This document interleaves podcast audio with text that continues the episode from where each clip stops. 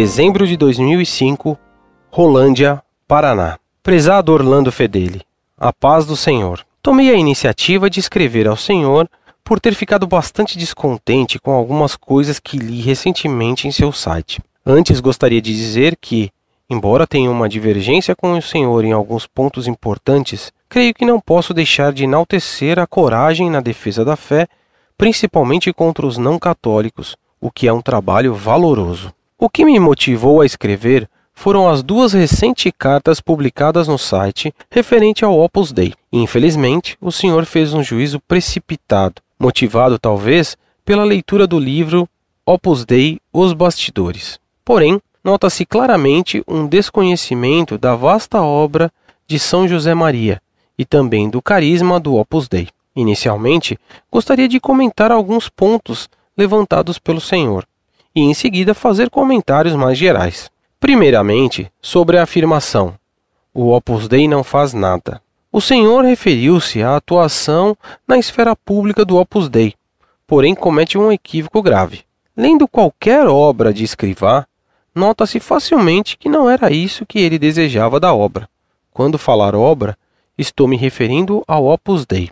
O fundador dizia que os membros teriam liberdade para pensar da maneira que lhes fosse conveniente quando o assunto era política sempre agindo com prudência. Obviamente que essa liberdade é restrita apenas ao que a Igreja impõe. Por exemplo, claro que não há ninguém no Opus que seja comunista, posto que um católico não pode ser comunista. Portanto, o senhor não viu e nunca verá nenhuma campanha do Opus Dei. Mas garanto ao senhor que em muitas delas o senhor verá membros da obra lá, atuando fortemente. Um exemplo é o aborto. Mas nessa questão não há nem o que divergir.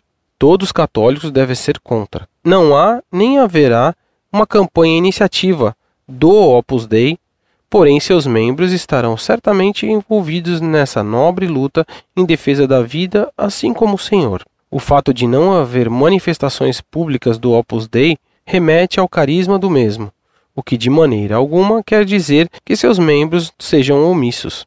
Muito pelo contrário, isso não é esconder-se. Isso é algo que veio junto com a fundação do Opus Dei e que não mudará, penso eu.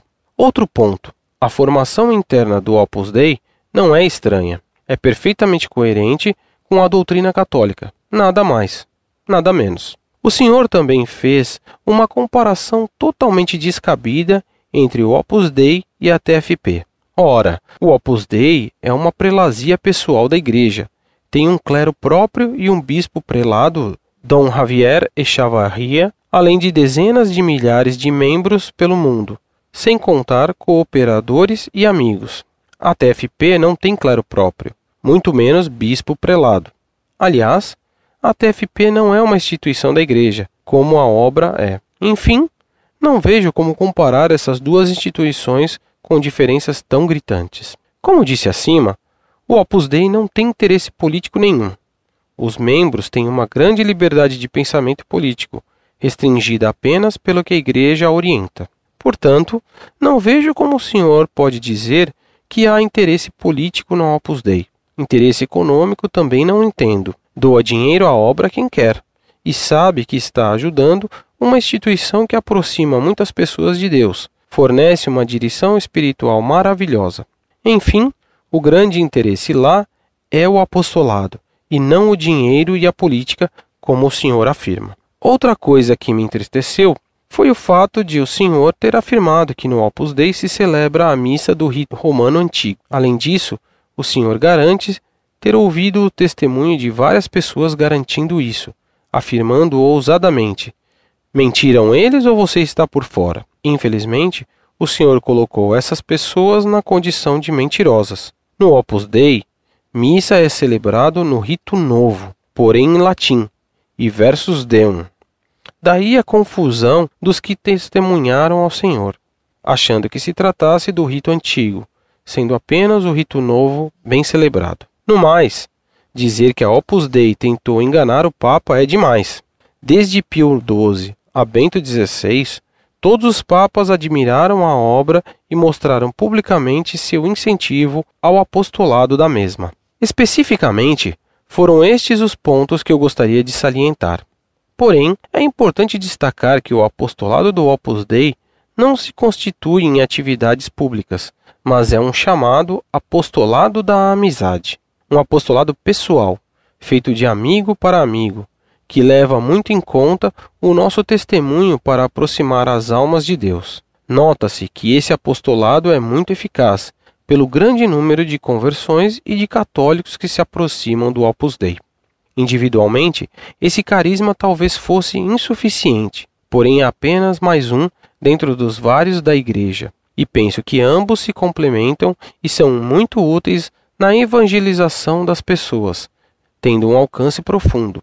Por fim, penso que o Senhor tenha sido muito imprudente referindo-se ao fundador do Opus Dei, dizendo que até mesmo os membros duvidam de sua santidade. Ora, basta ler qualquer biografia de escrivá, e olha que se tem muitas por aí, que nota-se o grande santo que este homem foi, vivendo de maneira heróica as virtudes evangélicas. No mais, creio na infalibilidade da Igreja na canonização e confio na graça divina em não permitir que a Igreja, mãe, nos dê um caminho errado para seguir a Cristo. Também gostaria de recomendar algumas leituras, pois o Senhor emitiu juízos devido à leitura de livros claramente contra a Opus Dei, de caráter muitas vezes subjetivo. Há um livro de Vittorio Messori chamado Opus Dei, uma investigação jornalística, onde o autor busca abordar o assunto de maneira objetiva, Creio que o senhor conheça o autor e seja desnecessário eu dar as boas referências dele.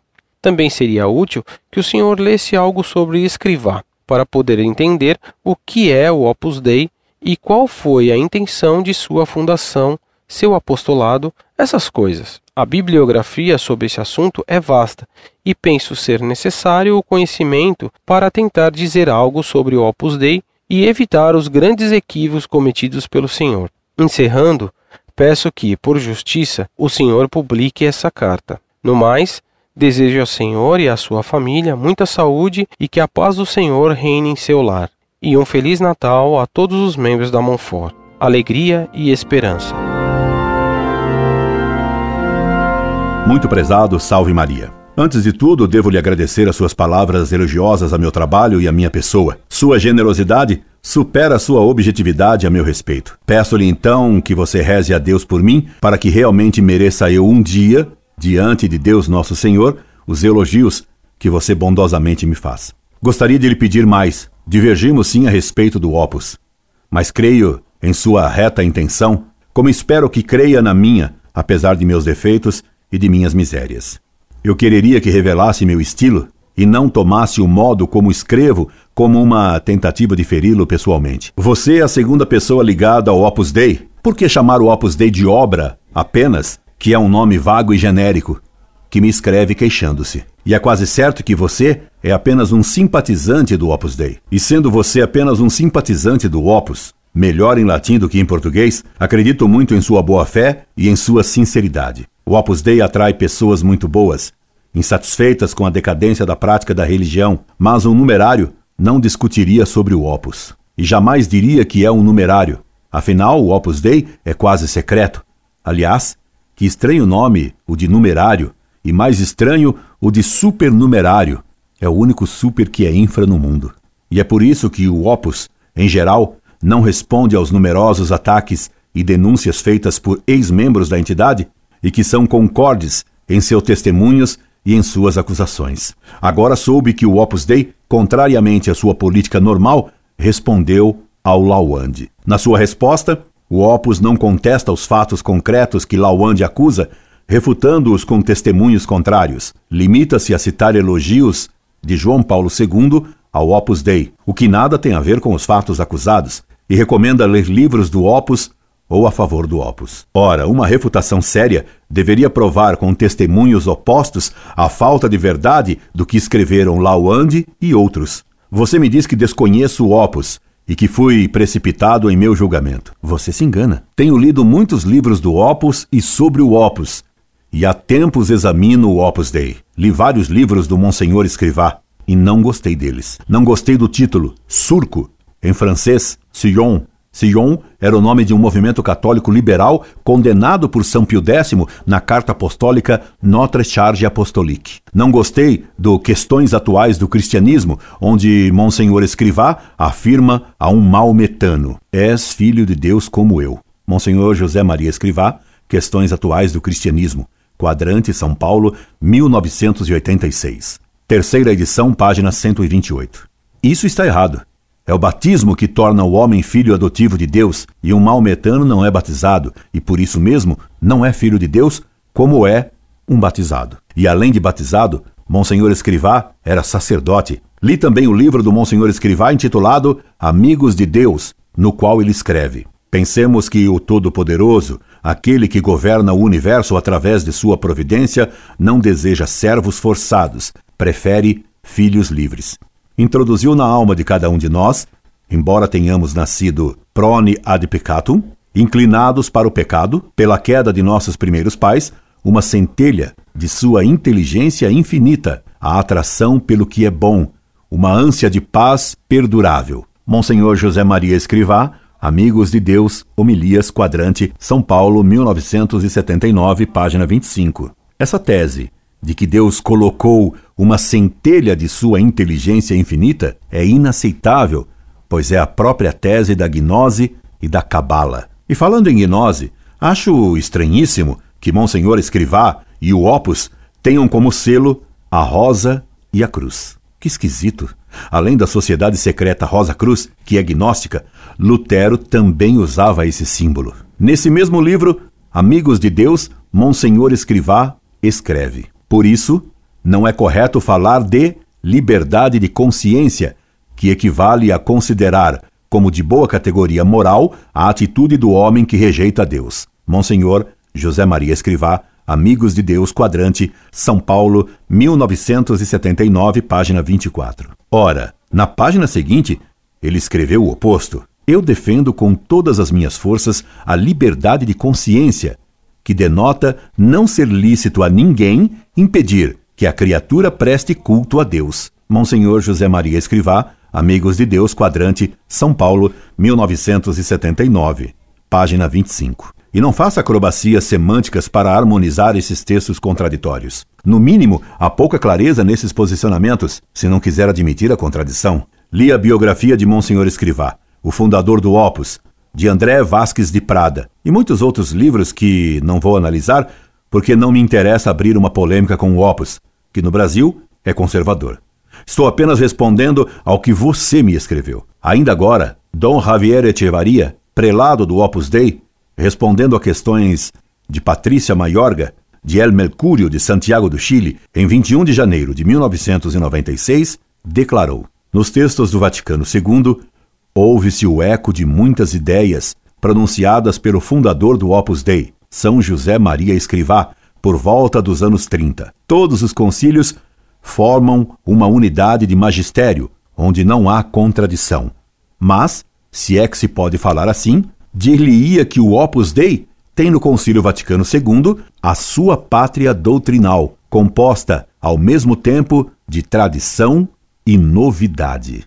www.opusdei.org Artigo impresso de http www.opusdei.org arte.php. Que pena e que lamentável.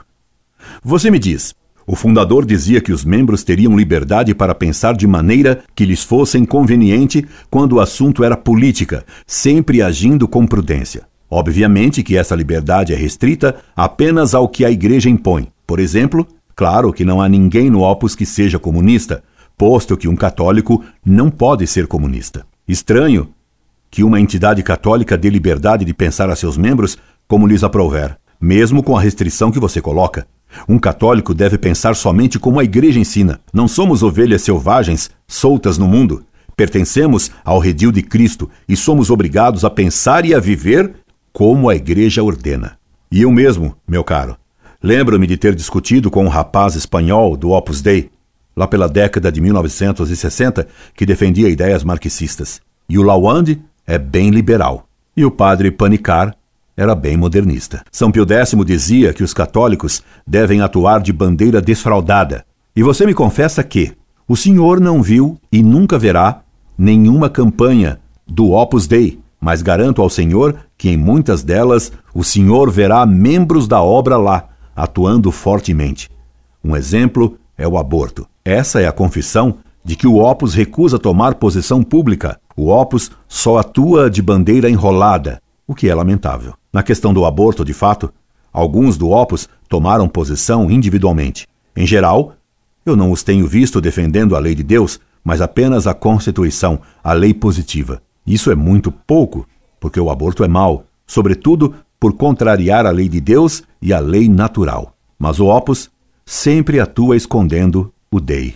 E se a lei positiva mudar? A defesa do Opus ficará no ar. E isso não é correto. Devemos defender a lei de Deus de modo claro e não esconder que somos católicos. Afinal, o Opus é DEI ou não? Uma política de escamoteios não agrada a Deus. Você me tira toda a esperança de mudança quanto essa política de camuflagem do Opus ao dizer-me o fato de não haver manifestações públicas do Opus Dei remete ao carisma do mesmo, o que de maneira alguma quer dizer que seus membros sejam omissos. Muito pelo contrário, isso não é esconder-se.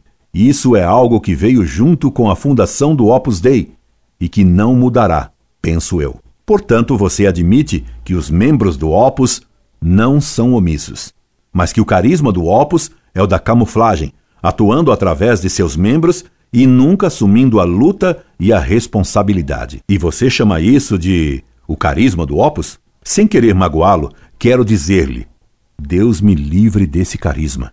Repito, a diferença entre o Opus e a TFP é que a TFP, em certas coisas, não atuava somente através de seus membros. Com todos os erros e defeitos que havia lá, seria negar a verdade e não reconhecer que, pelo menos, a TFP muitas vezes atuou desassombradamente no terreno público. E outra diferença com a TFP é o emprego do palavrão. Mas no mais, pelo que contam Lawand e outros, a formação da TFP e a formação dada pelo Opus Dei são muito, mas muito parecidas, ainda que um seja prelazia e outro não, ou ainda não é.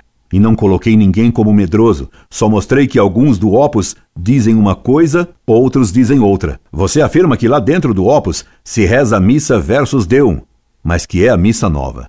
E por fora do Opus, rezam versus Populum? A contradição continua. Eu acusei a contradição, não chamei ninguém de mentiroso.